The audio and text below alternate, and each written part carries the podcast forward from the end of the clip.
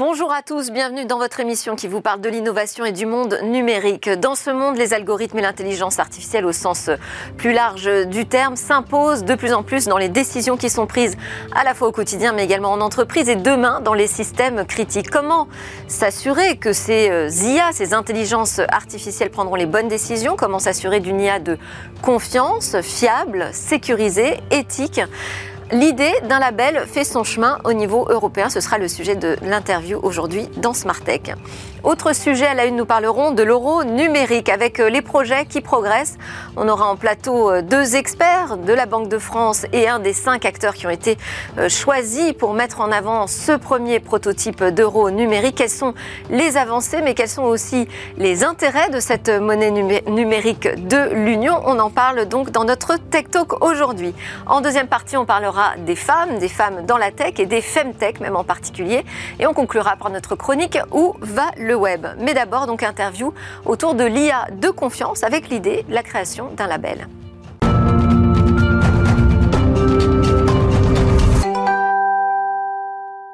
Sur le plateau de Smartech aujourd'hui, Nathalie Aufovre, directrice générale de la stabilité financière et des opérations de la Banque de France, et Marc-Henri Desportes, directeur général adjoint de Worldline. Tous les deux, vous allez nous aider à comprendre un peu mieux où on en est sur euh, l'euro numérique, ce projet euh, de monnaie numérique au niveau de l'Union européenne, quelles sont euh, les avancées, mais aussi quel est l'intérêt, et puis on va pouvoir réagir aussi aux premières polémiques sur le sujet.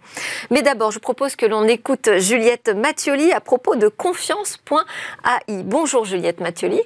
Merci beaucoup d'être avec nous. Vous êtes une figure de la recherche dans l'industrie, euh, l'une des références même françaises en, en, intelligence artificielle, notamment présidente du hub Data Science et Artificial Intelligence du pôle systématique Paris Région, qui est un pôle de compétitivité experte senior en intelligence artificielle pour euh, Thales et à ce titre aussi membre du comité de pilotage de confiance.ai, donc où vous représentez Thales.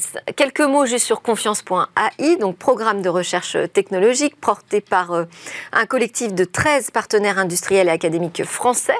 Votre idée donc c'est de concevoir cette IA de confiance que l'on va pouvoir utiliser quoi les yeux fermés dans les, dans les systèmes industriels. Qu'est-ce que c'est une IA de confiance? Alors, une IA de confiance, euh, c'est une IA qui euh, respecte certaines propriétés. La première, c'est qu'elle soit valide. Ça, c'est le plus important. C'est-à-dire qu'elle fait ce qu'elle doit faire, tout ce qu'elle doit faire et seulement ce qu'elle doit faire. Elle doit être explicable, hein, puisque en général, euh, on l'utilise pour de l'aide à la décision. Donc, il faut qu'on puisse comprendre pourquoi elle est arrivée à ce résultat. Elle doit être conforme à la législation, c'est-à-dire responsable, donc euh, conforme à la législation, à la standardisation, euh, à l'éthique, mais aussi, si on veut le mettre dans un système critique, euh, à, tout ce qui est les processus de certification et d'homologation. Et surtout, elle doit être robuste aux cyberattaques, puisqu'on sait qu'une IA est, fragile et qu'elle peut être attaquée par une autre IA. Et dans un système industriel, c'est au-delà d'une question de cybersécurité, c'est une question de sûreté. Donc euh, assez euh, vital, je dirais, comme sujet. Est-ce que tout le monde s'entend sur cette définition que vous venez de nous donner autour de l'IA de confiance? Alors l'objectif euh, en particulier du programme national, du grand, du grand défi national de l'IA de confiance, ou plutôt comment sécuriser, certifier euh, des systèmes critiques à base d'IA. Euh, l'objectif, c'est vraiment d'apporter des méthodes, des outils euh, et, pour pouvoir embarquer de l'IA dans les systèmes critiques. Et quand on parle de systèmes critiques, on parle de systèmes dont la défaillance a un impact sur les vies ou sur, ou sur les biens. Parce qu'aujourd'hui, il n'y a pas d'IA dans ces systèmes critiques alors, euh, pas au niveau euh, de la composante safety critical, c'est-à-dire pas au niveau de la sûreté. Il peut y avoir, par exemple, de l'IA dans un avion. Euh, on le voit, par exemple, sur les systèmes de recommandation des films à bord. Mais pour le contrôle du, de, la, de, la, trajectoire d'un avion ou pour des choses plus critiques, pas on n'a pas encore passé cette marche. Il faut pouvoir le certifier. Donc très concrètement, ça va prendre quelle forme euh, L'aboutissement, je dirais, du, programme Confiance.ia C'est la création d'une plateforme de normes? Alors l'aboutissement, il est multiple. Le premier, c'est de donner des méthodes, des outils, donc euh, de, donner à tous ces industriels qui font des systèmes critiques et qui font partie du projet euh, un atelier de développement qui permettra de euh, qualifier, vérifier tous ces, toutes ces nouvelles fonctions que l'on développera à base d'IA. ça veut dire aller au-delà de ce que l'on voit dans la dans l'industrie qu'on appelle MLOps. Hein, euh, donc, c'est des, ateliers pour euh, développer des modèles de machine learning, hein, donc d'apprentissage automatique. Là, c'est vraiment pour euh, offrir une plateforme qui permettra de développer et, d'outiller toute la chaîne des données, donc de l'ingénierie de la donnée, tout au long de son cycle de vie, y compris en opération. C'est des outils et des méthodes pour concevoir des méthodes robustes, de les euh, monitorer au fur et à mesure de ces opérations. C'est des outils pour pouvoir expliquer, et ça aussi bien aux développeurs que à l'utilisateur que au certifieur, donc à l'auditeur. C'est aussi des méthodes pour embarquer euh, ces systèmes, alors à la fois pour l'embarquabilité, mais aussi pour euh, contrôler la safety, et ça au niveau système et pas que algorithme. Et quel est l'intérêt de réunir des, industriels autour de ce sujet? Est-ce que ce n'est pas euh, une question que chacun peut aborder en fonction de son, de son besoin ou de son système critique industriel? Nous sommes arrivés fin 2019 à la conclusion que tous ces systèmes critiques avaient les mêmes besoins. Euh, et que c'était euh, surtout si on voulait embrasser l'ensemble de l'IA et pas que l'apprentissage, euh, donc l'IA dirigée par les données, mais aussi l'IA des connaissances ou l'IA hybride, quelque chose qu'on ne pouvait pas faire seul. Et c'est pour ça qu'il il y a eu le, le, collectif de confiance IA qui regroupe tous ces industriels. C'est confiance AI AI, pardon. Parce qu'il y a un confiance IA qui est en train de se créer aussi du côté du Canada. Et donc le, programme Confiance AI euh, regroupe ces industriels dans des domaines différents, puisqu'il y a des domaines de l'automobile, de l'aéronautique, de la défense, de la santé, qui se sont regroupés pour pouvoir euh, mettre en place tous ces, toutes ces méthodes. Et, et là, pour l'instant, donc c'est un collectif 100% euh, français, hein, franco-français. J'imagine que l'objectif, c'est d'ouvrir au niveau européen. Pourquoi est-ce qu'il faut prendre le temps euh, de cette ouverture? Est-ce qu'il y a un risque à embarquer trop de personnes trop d'entreprises, trop d'industriels en même temps sur ce sujet, de finalement pas réussir à faire sortir une norme, un standard simple à appliquer? Pourquoi ce choix d'abord français? Alors je pense que le choix français est venu d'abord parce que euh, suite au, plan Villani, euh, les industriels français se sont rendus compte que euh, l'IA pour l'éthique ou la recherche, c'était pas suffisant, il fallait aller un cran plus loin. Donc on, a fait ce constat début 2019 et, et là-dessus, la France était précurseur. Donc, donc on initie le mouvement. Donc on a initié le mouvement et avec des, de beaux résultats puisque ça fait maintenant 20 mois que le programme avance. Mais euh, avec l'arrivée de l'AI Act européen, il va falloir que euh, l'Europe prenne en compte euh, cette réglementation qui va arriver, et en particulier sur les systèmes dits à risque, donc les systèmes critiques. Et alors comment vous allez pouvoir intervenir dans les discussions qui se font en ce moment à la Commission européenne? Alors on intervient sur plusieurs axes. La première, c'est qu'il y a eu un, accord qui a été signé au moins franco-allemand pour pouvoir travailler sur un label commun sur l'IA euh, de confiance et responsable. Euh, on intervient dans le cadre du programme euh, au niveau de la standardisation. Donc on travaille aussi pour pousser des éléments sur la standardisation de l'IA de confiance et pour aller vers les smart standards. Quand vous nous parlez de ce label, donc un label qui pour l'instant euh, se joue entre euh, ce consortium français et euh, l'association qui représente, qui fédère la plupart des industries allemandes, vous pensez mettre quoi dans ce label? Qu'est-ce qu'il va embarquer et quelles seront, je dirais, les contraintes qu'il faudra respecter pour l'obtenir? Alors ce label va être un peu comme le label et les notes que l'on a au niveau d'un d'un système euh, au niveau de la consommation énergétique. C'est-à-dire qu'on dira, on donnera des notes D'accord. pour dire, ben, on, est classé A pour la confiance, B, C, etc. En fonction de critères qu'on est en train d'établir, qui vont de la sûreté, de la robustesse, de l'explicabilité, de, de, de pas mal de critères comme ça. Alors, euh, ça, c'est un premier pas. L'objectif euh, de ce label, c'est lequel? C'est de réussir à certifier un maximum d'industries pour créer une IA de confiance euh, globale au sein de l'Union européenne C'est d'en faire un standard, véritablement une norme internationale Alors, c'est une première étape pour aller vers la standardisation, puisque ça s'intéressera qu'à certaines dimensions de l'IA de confiance. et, c'est aussi une contribution vers, vers la certification, mais chaque domaine d'application a ses processus de certification. On ne certifie pas de la même façon un véhicule autonome dans l'automobile qu'un avion, qu'un train autonome. Donc ce label IA de confiance, il sera réservé juste au monde industriel et au système critique. On ne pourra pas l'appliquer dans d'autres domaines. domaine de la finance, par exemple. On pourrait, on pourrait largement l'appliquer dans le domaine de la finance. Euh, je pense que les problématiques sont les mêmes. Bon, eh bien, merci beaucoup, Juliette Mathioli, de nous avoir ouvert les yeux sur la création en cours de ce label autour d'une IA de confiance. Je rappelle que vous êtes senior expert en intelligence artificielle pour le groupe Thales et représentante de Thales au comité de pilotage de confiance.ai. C'est l'heure justement d'enchaîner avec notre discussion sur un autre sujet de confiance, celui autour de la monnaie, un sujet hautement euh, régalien. On en parle avec Nathalie Auffauvre et Marc-Henri Desportes dans le Tech Talk. Dans le Tech Talk aujourd'hui, on parle de cet euro numérique, la monnaie numérique euh, de l'Union. Où, en est-on sur les projets, les acteurs, puisque la BCE a euh, fait part de ses choix de partenaires privés.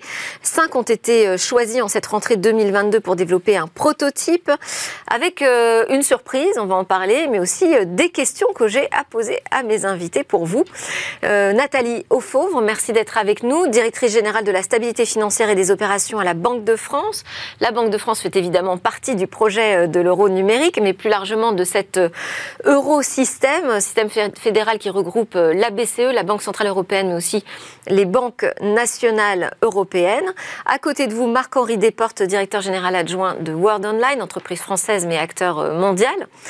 Dans les paiements, vous êtes un partenaire technologique, vous, pour les commerçants, pour les institutions financières. Et en septembre, World Online, votre entreprise, a été choisie par la la BCE pour développer ce prototype d'interface euh, utilisateur pour l'euro numérique. On commence à arriver donc à quelque chose qui va devenir très euh, concret pour nous tous. Et restez avec nous en plateau Juliette Mathioli, senior expert en intelligence artificielle pour le groupe Thales, représentant de Thales au comité de pilotage de confiance.ai. Vous pourrez évidemment euh, interagir, peut-être poser des questions à nos experts. Cette fois, c'est votre tour, Juliette.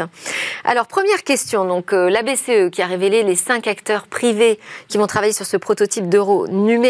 On retrouve dans ces cinq acteurs la banque espagnole euh, CaixaBank, le spécialiste euh, des paiements électroniques italien Nexi, l'organisation European Payment Initiative et puis World Online et Amazon.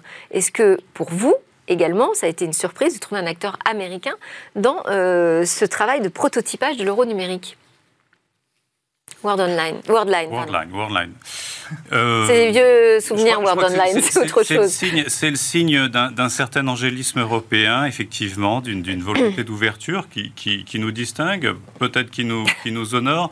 C'est vrai qu'en tant que champion européen, euh, on est content qu'il y ait une très nette majorité d'acteurs européens dans ce, dans ce choix de prototype. Du côté de la Banque de France, ça fait partie des choix qui ont été euh, soumis. Comment vous avez accueilli cela? Alors, c'est une décision qui a été prise par l'équipe euh, projet de la Banque Centrale Européenne. Hein. donc, euh, comme c'était euh, une sorte de compétition, c'est vraiment. La, décision a été prise par la Banque Centrale Européenne sur la base d'un certain nombre de critères. Donc, l'objectif était d'avoir des expérimentations un peu différentes les unes des autres pour enrichir notre connaissance du projet, de ce qui est le mieux à faire. Donc je crois que l'objectif a été d'avoir un panel euh, d'entreprises avec des horizons différents pour qu'on puisse enrichir notre expérience et définir ce qu'il y avait de mieux à faire. Il faut bien voir que là, il s'agit euh, d'un prototype. Ça n'engage absolument pas l'avenir sur la façon dont nous ferons euh, l'euro numérique et avec qui nous le ferons. Voilà. Donc c'est vraiment une. Et à ce moment-là, vous pensez que seront exclus les non-européens? Pas forcément, on doit respecter euh, la loi, mais on a un objectif euh, très important au niveau de ce projet hein, d'euro numérique, c'est de défendre l'autonomie européenne en matière des paiements, hein, puisqu'on est fortement et de plus en plus dépendant de grands acteurs étrangers. D'ailleurs, on a pensé à réfléchir à ce projet-là parce qu'arrivait euh, ce qu'on appelle les big tech dans le monde des paiements. on a déjà des acteurs très puissants comme Visa, Mastercard, mais on a aussi des big tech qui arrivent. Donc, l'objectif de l'euro numérique c'est aussi d'assurer la souveraineté européenne des paiements. Donc c'est forcément une considération que nous aurons dans euh, le montage final de, cette, euh, de ce projet. Très concrètement, là, sur cette phase de prototypage, ça veut dire que vous allez devoir travailler tous les cinq ensemble ou en compétition? euh, on travaille tous les cinq, chacun sur un domaine bien identifié. Donc on n'a pas de problématique de compétition parce qu'on est sur des domaines différents. Euh, et on n'a pas non plus de problématique d'interconnexion. Chacun doit dérouler en fait son, prototype pour qu'il fonctionne euh, à part entière. Et ça permet aux, acteurs dans les banques centrales d'estimer dans cette phase d'investigation si ces prototypes laissent entendre que les technologies s'adaptent bien au cas d'usage et apportent un, vrai plus, un vrai plus d'utilisation, une facilité vous pouvez juste nous préciser qui fait quoi alors euh, parmi les, les, cinq? Je ne saurais pas vous indiquer de mémoire exactement chacun d'entre eux. Pour, pour, notre part, nous faisons le, paiement hors ligne, donc il y a la partie, je dirais, technologiquement la plus complexe. Pourquoi? Parce que hors ligne, ça veut dire que vous, vous devez faire un, un, paiement de pair à pair, donc de personne à personne, sans connexion réseau. Donc il faut s'appuyer sur les technologies. Quel cas concrètement? Si je vais chez un commerçant? Alors ça peut être... Euh, là, le cas est peer-to-peer, donc c'est entre deux personnes. Mais après, là, une fois que ça fonctionne entre deux personnes, on peut facilement envisager l'extension aux commerçants. Mais vous êtes euh, donc face à une personne que vous connaissez, auquel vous voulez donner des euros euh, digitaux. Et quand bien même vous n'avez pas de connexion réseau, vous êtes dans un endroit où le réseau n'est pas bon, vous voulez pouvoir passer le, paiement d'un téléphone à un autre téléphone et il faut que le système fonctionne. Parce qu'en fait, on cherche à avoir, et ça, ça distinguera euh, l'euro digital, une facilité d'usage qui est à peu près celle euh, des, des, pièces et monnaies dans le monde physique et celle des paiements électroniques existants, des virements, des paiements cartes dans le monde numérique. Alors, bah, alors là, c'est très bien. Donc, est-ce que cet euro numérique est amené, amené à se substituer justement à la monnaie classique que nous utilisons aujourd'hui? Non, nous, euh, nous continuerons bien sûr d'émettre des billets et des pièces, mais euh, on voit que le... On est sûr que ce n'est pas la fin du cash, l'arrivée de l'euro numérique? C'est aux citoyens de décider ce qu'ils veulent comme instrument de paiement. Donc euh, c'est très différent d'un pays européen à l'autre. Dans les pays d'Europe du Nord, on utilise déjà très peu le cash aujourd'hui. Donc euh, les gens utilisent des paiements par carte, des virements. En Allemagne, on utilise énormément le cash. Donc notre objectif, c'est pas du tout de supprimer le cash, c'est aux citoyens de décider quelle forme de monnaie ils veulent utiliser. Mais on voit qu'ils ont une attente pour des paiements de plus en plus numériques. On voit la façon dont mm. ils ont adopté le paiement sans contact, par exemple. Donc euh, ça fait des centaines d'années qu'on offre le billet de banque sous forme papier. Euh, l'économie se numérise, donc il nous semble logique de réfléchir à la possibilité d'offrir une autre forme euh, de, moyens de paiement euh, numériques, parmi, en plus du billet de banque et des pièces. Comment il s'appellera cet euro numérique? Le digital euro alors en anglais, parce que on est quand même dans une langue commune, effectivement, son petit nom, on l'appelle le Digital Euro. Et ce sera son nom définitif? Je sais pas. sais pas non, mais c'est-à-dire que c'est l'euro c'est pas une autre monnaie, ce sera l'euro. L'euro que vous utilisez tous les jours, qu'on a dans notre, sur notre compte en banque, qu'on a euh, dans notre portefeuille. Alors qu'est-ce qui va apporter de différent? Qu'est-ce qui va nous apporter de plus? Puisqu'on a déjà plein de solutions de paiement euh, électronique. On a déjà beaucoup de solutions de paiement, donc il apportera, euh, si il est facile d'utilisation, et s'il permet euh, d'avoir, euh, d'apporter une certaine valeur ajoutée. C'est pour ça qu'on travaille et que cette phase d'investigation est importante pour bien identifier euh, les cas d'usage. Mais ce sera aux citoyens vraiment de décider et il nous semble important que les citoyens puissent avoir une expérience utilisateur, puisque c'est le mot utilisé aujourd'hui, simple. Euh, et qui lui permettent de faire euh, des paiements à tout moment, des paiements instantanés à tout moment dans l'ensemble de l'Europe pour de nombreux cas d'usage, comme ils le font avec le cash. Et après, c'est aux, citoyens de décider ce qu'ils veulent utiliser. C'est une forme alternative de, des moyens de paiement offerts par les banques euh, et qui vient en complément. Donc il devra trouver sa place dans l'écosystème Mais euh, on aura certainement un objectif d'inclusion numérique et financière, de manière à ce que euh, ce soit accessible à tous les citoyens, avec probablement un service de base qui sera gratuit.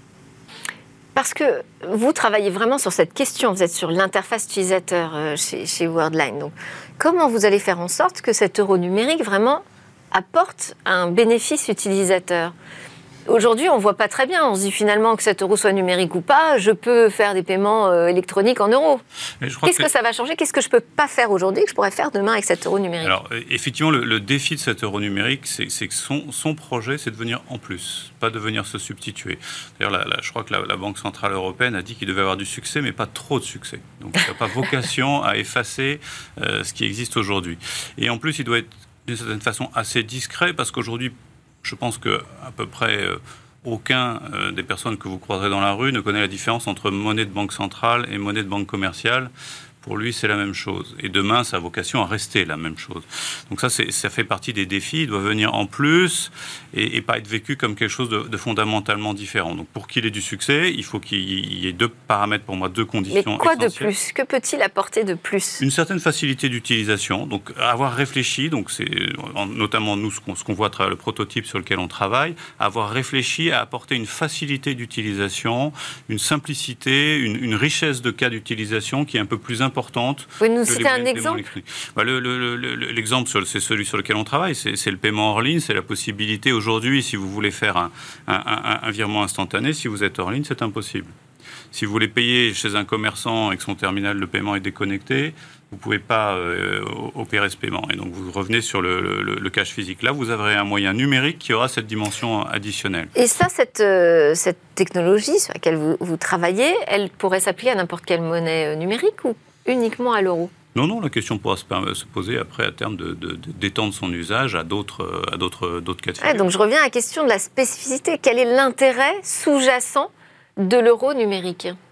Je pense qu'il est important pour nous que, euh, par contraste, si on n'a plus du tout d'usage du cash, euh, il y a euh, quand même, il est important que la Banque centrale puisse participer à cet écosystème des paiements.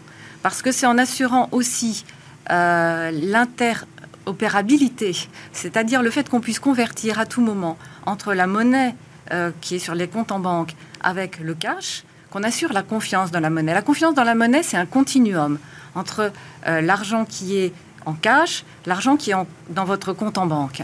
Et euh, d'ailleurs, on assure cette confiance parce qu'on assure la sécurité des banques en imposant qu'elles aient euh, euh, des, exigences réglementaires pour qu'elles soient très solides.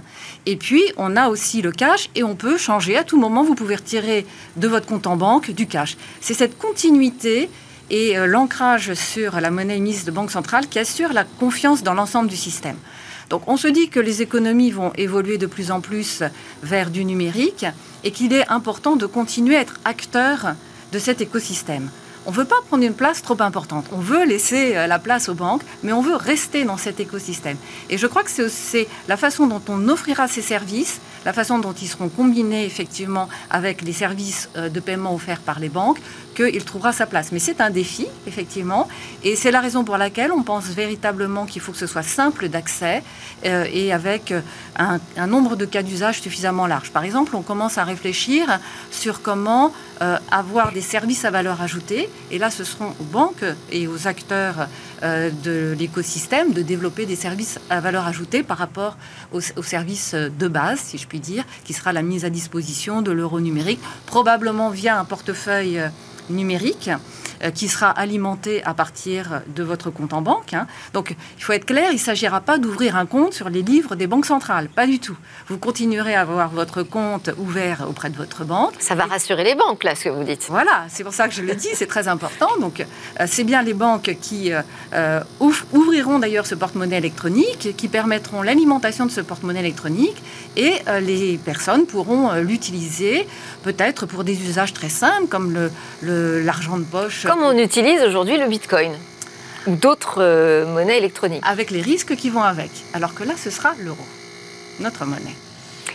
À quelle vitesse avancent les travaux? Quelles sont les échéances euh, qui vous ont été fixées? Alors, les échéances sont relativement brèves parce que le, le prototype doit aboutir début d'année prochaine pour alimenter ensuite une réflexion qui débouchera sur euh, une décision euh, d'aller de l'avant au-delà de la phase d'investigation et donc de mettre en œuvre euh, cet euro numérique. Je crois que c'est en octobre 2023, donc dans moins d'un an maintenant. Est-ce qu'il y a des, des, premiers utilisateurs qui vont pouvoir commencer à tester des transactions en euro numérique en 2023 je crois que c'est l'idée, hein, une fois que les prototypes sont en place, de commencer à voir sur des cercles, cercles restreints un peu comment les, les, choses se passent. Mais j'imagine que comme on est dans une phase d'investigation, on sera sur des, usages extrêmement restreints, des, cercles relativement, euh, relativement limités. En fait, on voudra tester, pardon, on voudra tester. On a mis en place des groupes euh, qui permettront euh, de, d'avoir un, retour d'expérience de la part d'associations, d'utilisateurs, de citoyens, d'entreprises. Et c'est pour vérifier que ça correspond à des cas d'usage et justement que ça apporte la valeur qu'on souhaite. Mais on ne peut pas émettre l'euro numérique tant que le dispositif législatif n'est pas en place. Donc on va rester vraiment dans l'expérience, le test euh, de, euh, de, la valeur apportée par euh, ce prototype. Et justement, ça comporte des contraintes spécifiques, j'imagine, de travailler sur un prototype pour l'euro numérique et non pas n'importe quelle monnaie électronique. Oui, il y a un certain nombre de contraintes, mais je pense que pour le succès de l'euro euh, numérique, le point le plus important, est ce qu'on va essayer de travailler, nous, dans le cadre de nos prototypes, et on sait que les autres acteurs de l'industrie ont un peu cette, euh, logique en tête, c'est de pouvoir appuyer cet euro numérique sur les systèmes qui existent aujourd'hui au maximum. Parce qu'on est en train de parler d'équiper des consommateurs et des commerçants. Donc on parle de centaines de millions d'un côté, de millions de l'autre. Mm, mm. Donc on est sur des coûts qui sont euh, à multiplier par ces chiffres. Euh, si on invente des, systèmes, des solutions qui sont radicalement en rupture par rapport à ce qu'ils ont l'habitude de faire, les coûts d'équipement vont être extrêmement élevés. le coût du changement d'habitude va, être une barrière à l'entrée qui va être très très difficile à franchir. Donc nous, notre, notre point de vue, et, c'est pour ça qu'on salue le choix euh, d'acteurs comme, comme, comme nous-mêmes. Mais pas comme Amazon. Non, Amazon, je les vois plus. Euh, je pense que la logique derrière le choix d'Amazon, c'est que c'est un consommateur comme étant une des plus grandes plateformes de commerce en ligne. Donc, quelque part, en consommateur de paiement en ligne, il va se familiariser avec la problématique d'être consommateur de ce moyen de paiement. Après, il ne sera jamais fournisseur. Euh, mhm. Je pense que la fourniture de systèmes de paiement électronique relève des acteurs du, secteur. C'est assez intéressant d'avoir le point de vue de l'utilisateur, entre guillemets, comme commerçant. On a évoqué le, Bitcoin très rapidement. On me dit oui, mais euh, on n'aura pas le même niveau de risque euh, qu'avec euh, ces, crypto-monnaies. Ça pose la question de l'infrastructure justement qui est choisie pour, pour cette crypto-monnaie, parce qu'aujourd'hui, les spécialistes du Web 3 s'entendent pour dire que justement, le Bitcoin aujourd'hui, c'est l'infrastructure la plus robuste. Est-ce que c'est un modèle qui pourrait être suivi, adopté, repris par la Banque centrale? Alors, on aime bien faire la différence entre euh, les crypto-actifs, hein. d'ailleurs nous on ne les appelle pas vraiment crypto-monnaies, euh, qui n'ont pas les qualités des monnaies. Donc on aime bien faire la différence entre les crypto-actifs, qui sont ces nouveaux actifs, souvent très spéculatifs, hein, comme le Bitcoin, donc qui n'ont pas du tout les qualités d'une monnaie, et la technologie. Donc la technologie euh, sous-jacente, qui est donc la blockchain ou les registres distribués. Est totalement décentralisée. Totalement décentralisée. Mais c'est deux choses différentes. Déjà, je voudrais bien faire la distinction. Euh, nous, nous sommes plutôt neutres par rapport à la technologie. On n'est pas là pour supporter une technologie plutôt qu'une autre. Donc, on va faire un choix qui, euh, technologique qui dépendra de l'ensemble du cahier des charges que l'on est en train d'élaborer en réfléchissant à ce design de notre neuro numérique, les cas d'usage, effectivement le fait qu'on va servir des millions euh, de, consommateurs avec un très grand nombre d'acteurs dans l'écosystème.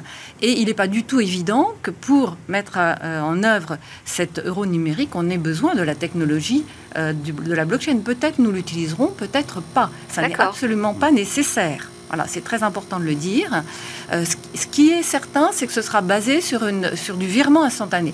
On veut mettre en place euh, des, un mode de paiement qui assurera un paiement instantané. Mais on a pas besoin nécessairement d'utiliser la blockchain. Peut-être qu'on l'utilisera pour certaines parties où on trouvera ça intéressant. Et euh, certainement aussi, on souhaite que ce soit une évolution euh, ouverte, qu'on puisse intégrer la technologie au fur et à mesure qu'elle se produira. Mais d'une certaine façon, notre euro numérique sera de ce point de vue-là très différent des crypto-assets. Et je crois que sur le Bitcoin, il faut quand même, il faut quand même rajouter qu'il est basé sur une technologie distribuée qui est un désastre environnemental absolu. Oh là, oh là là, alors attention là, vous ouvrez la boîte de Pandore parce que alors des débats sur le sujet, j'en ai fait plein et euh, donc c'est très discuté et discutable.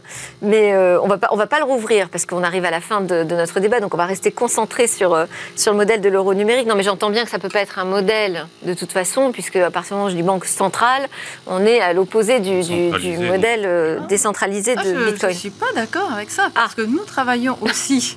non, mais je, je pense que nous travaillons par ailleurs, indépendamment de ce projet de numérique pour le grand public. Nous faisons des expérimentations à la Banque de France pour regarder comment offrir notre monnaie, donc toujours l'euro, sur des blockchains dans le cadre du travail fait par les banques principalement pour tokeniser euh, les actifs euh, numériques, donc les titres euh, émis, les dettes d'entreprise ou pourquoi pas dans le futur des dettes d'État. Donc si ces titres tokenisés circulent sur une blockchain, quand on les vend ou les achète, il faut bien une monnaie pour le régler. Donc on travaille par ailleurs sur est-ce qu'il serait possible de mettre l'euro sur la blockchain et donc d'avoir, tout en gardant le contrôle, parce que nous devons garder le contrôle de l'émission de la monnaie, c'est très important pour sa, validité et la confiance dans la monnaie. Mais il est tout à fait possible, et nous avons déjà mené des expérimentations, tout à fait possible de mettre notre monnaie, l'euro, sur une blockchain et de garder le contrôle de l'émission. Donc, ça sont des travaux qui se, qui se jouent en ce moment en parallèle. Hein, voilà, c'est totalement séparé. Mais tout ça pour dire qu'il faut la technologie euh, tout est possible avec la technologie du moment qu'on apporte la sécurité et que la technologie répond à nos objectifs. Pour l'euro numérique grand public, euh, il n'est pas du tout évident que la technologie blockchain soit véritablement nécessaire. D'accord, mais là on est vraiment sur un sujet régalien, un sujet de système critique et de confiance, Juliette Mathieu. complètement. Vous pourriez embarquer ces problématiques euh, au sein de confiance.ai alors, euh, aujourd'hui, confiance.ai ne s'intéresse pas, ou en tout cas n'a pas de connexion avec l'industrie financière. en revanche, pour avoir étudié le dossier sur quels sont les, les, problématiques euh, que l'on rencontre dans le monde de la banque, il y a énormément de problématiques. Donc, c'est plutôt l'industrie financière qui pourrait utiliser les résultats de confiance AI pour proposer de nouvelles solutions à base d'intelligence artificielle. Une main tendue sur le plateau de Smartech. Merci beaucoup à tous les trois, Nathalie Aufovre de la Banque de France, Marc-Henri Desportes de Worldline et Juliette Mathioli de Thales et Confiance.ai. Juste après la pause, on se retrouve pour parler de femmes tech entrepreneurs.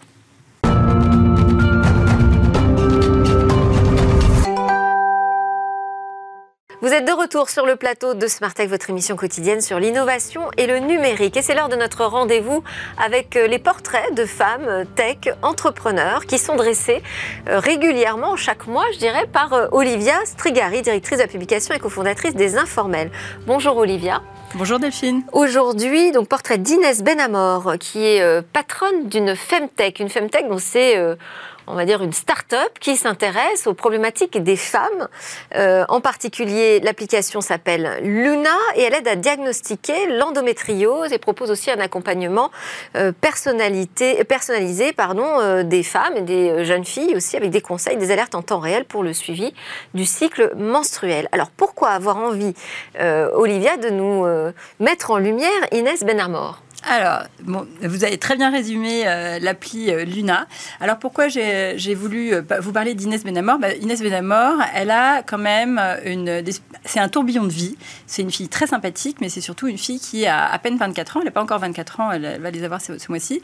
elle a déjà cumulé quasiment 10, 10 expériences différentes professionnelles. Ah oui, c'est impressionnant. C'est quand même impressionnant, parce qu'elle a commencé à travailler très tôt en parallèle de, de, son, de son, école d'ingénieur. Et en fait, Inès a donc ses caractéristiques de euh, d'être pleine, pleine euh, de vie, mais surtout très ouverte aux opportunités. Et comme elle dit, euh, sa porte d'ouverture, c'est de toujours dire oui. Et donc, elle ne refuse jamais une rencontre, un rendez-vous, une opportunité. Elle a grandi, euh, baignée dans la double culture. Elle est tunisienne. Elle a vécu à Tunis euh, toute sa scolarité. Euh, mais elle était à l'école française. Donc elle a baigné dans la double culture française-tunisienne. elle était fan de culture française d'ailleurs. donc elle venait souvent en France, etc. Et elle a commencé à faire sa prépa à l'école Saint-Louis. Ah oui, non, pardon, je, je passe un peu vite, mais toute son enfance, elle s'est dit j'ai deux passions. Euh, ma première passion, c'est aider les gens. Et ma deuxième passion, c'est inventer, créer avec mes mains. Donc elle s'était dit, bah, c'est euh, soit euh, ingénieur ou soit médecine. Et elle opte finalement pour ingénieur. Et elle, elle part faire une prépa à Saint-Louis.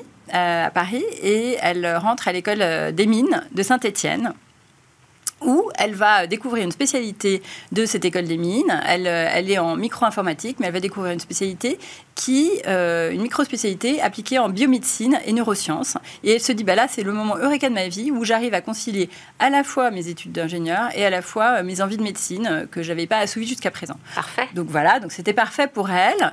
Elle suit donc les cours à Saint-Étienne, mais, mais elle se dit, bon, ingénieur, c'est sympa, j'adore, mais j'ai besoin de faire un peu plus, j'ai besoin de m'engager.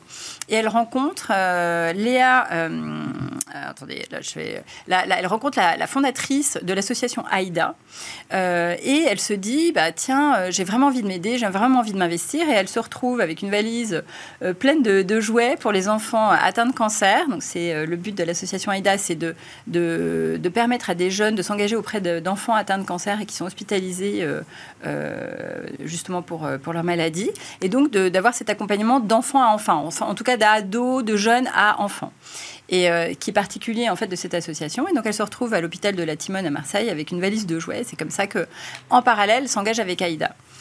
Et, euh, et, alors, en fait, la particularité de, donc, c'est de toujours dire oui. Donc, elle, euh, elle est dans son école d'ingénieur. elle se dit bon, j'ai aussi envie de créer mon entreprise, etc. Et elle cofonde avec un associé le One Project. One Project, c'est c'est l'idée de faire une rencontre une personnalité euh, dans un vrai lieu pour renouer avec euh, les rencontres euh, in real life et sortir un peu de l'esprit PowerPoint en amphi où tout le monde regarde et écoute la personne, mais avec une vraie interaction. Elle va jusqu'à pitcher son idée à, The Camp, qui est un incubateur du sud de la France, auprès d'investisseurs qui sont très contents et très, qui apprécient beaucoup le projet. Mais finalement, bon, c'est un projet en parallèle de ses études, donc euh, ça avance, mais pour l'instant, il est mis en retrait.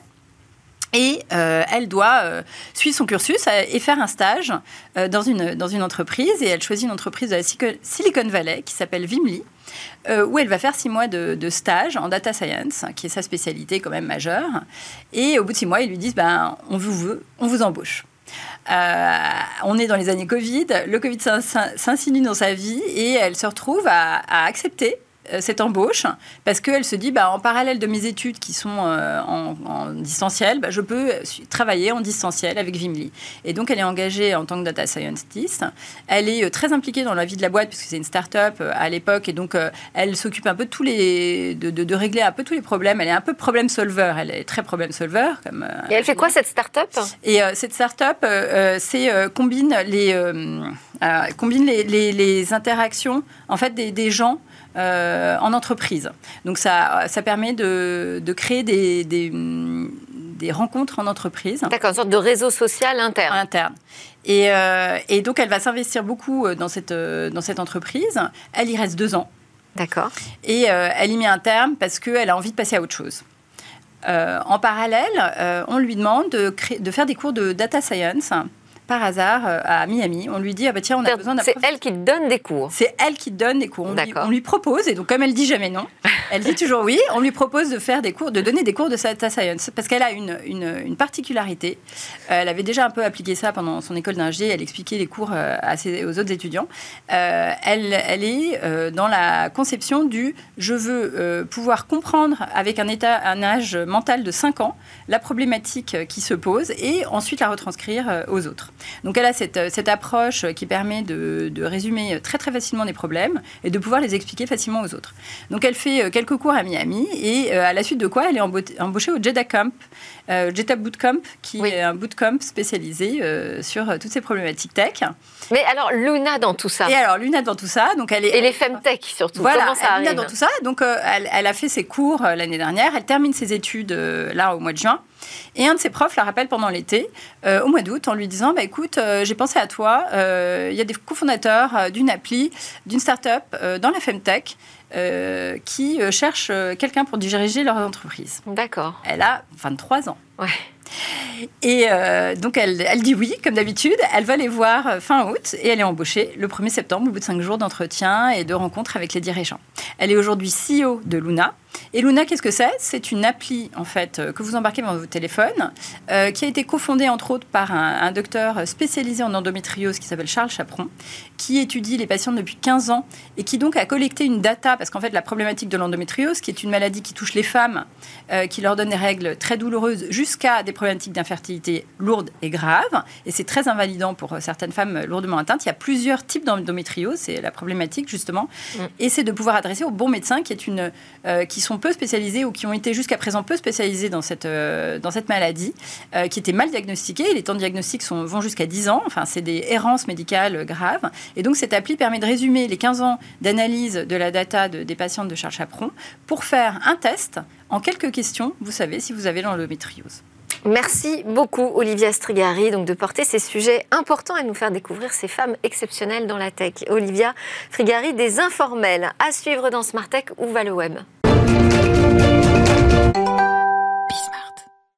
Donc dans ce clin d'œil quotidien euh, aux directions possibles que peut prendre Internet, je vous propose de redécouvrir, c'est une rediffusion, Eva Bensadi qui va nous raconter pourquoi un archipel euh, polynésien a décidé de dupliquer son territoire dans le métavers. Dupliquer son territoire dans le métavers, ça paraît fou, mais c'est l'idée de l'archipel des Tuvalu situé au cœur de l'océan Pacifique Sud, menacé de disparaître sous les flots d'ici 2100. L'archipel polynésien a donc prévu de se dédoubler dans le métavers. Alors, comment ça marche? Eh bien, cette version virtuelle du petit pays polynésien prendrait la forme d'un jumeau numérique. On en parle normalement pour la réplique virtuelle d'un objet. Ici, ce serait donc carrément un territoire. Il s'agit en fait de cartographier les villes et les paysages des neuf îles qui composent l'archipel dans le domaine numérique. On y inclut ensuite les biens culturels et physiques, bâtiments, ponts, etc. L'objectif ici pour les dirigeants, préserver leur histoire, leur culture, mais aussi leur statut de pays après sa disparition. Oui, leur statut d'État, au-delà de la préservation du patrimoine historique de l'archipel, sa reproduction numérique et politique, car si Tuvalu disparaît, sa souveraineté et ses droits sur certaines zones économiques pourraient être remis en cause. Le gouvernement se crée alors ici comme une assurance nation numérique. À l'heure actuelle, c'est le premier pays qui a émis l'intention de dédoubler son territoire entier dans le métavers, même si plusieurs initiatives ont déjà été lancées un peu partout dans le monde pour dématérialiser certains services municipaux, par exemple comme la ville de Séoul qui a annoncé l'année dernière le lancement de Metaverse Séoul, un monde virtuel dans lequel les citoyens, par le biais de leur avatar, peuvent obtenir des conseils fiscaux ou demander des documents publics mais dédoubler son territoire dans le métavers. C'est donc, je le disais, une première mondiale qui peut créer un précédent technologique initié donc par la dure réalité du réchauffement climatique. Cette avancée résonne ici comme une dernière option avant d'être submergée. La disparition de l'archipel euh, actuellement situé à 4,5 mètres au-dessus du niveau de la mer contraint ses habitants à trouver un nouveau lieu de vie, jumeau numérique ou non. Et voilà, c'était Smart Tech. Merci à tous de nous suivre. Merci à Olivia Strigari des Informels pour ses portraits de femmes dans la tech. Demain, ce sera justement Eva Bensadi qui vous présentera euh, Smart Tech. Moi, je vais aller filer à l'open source euh, expérience.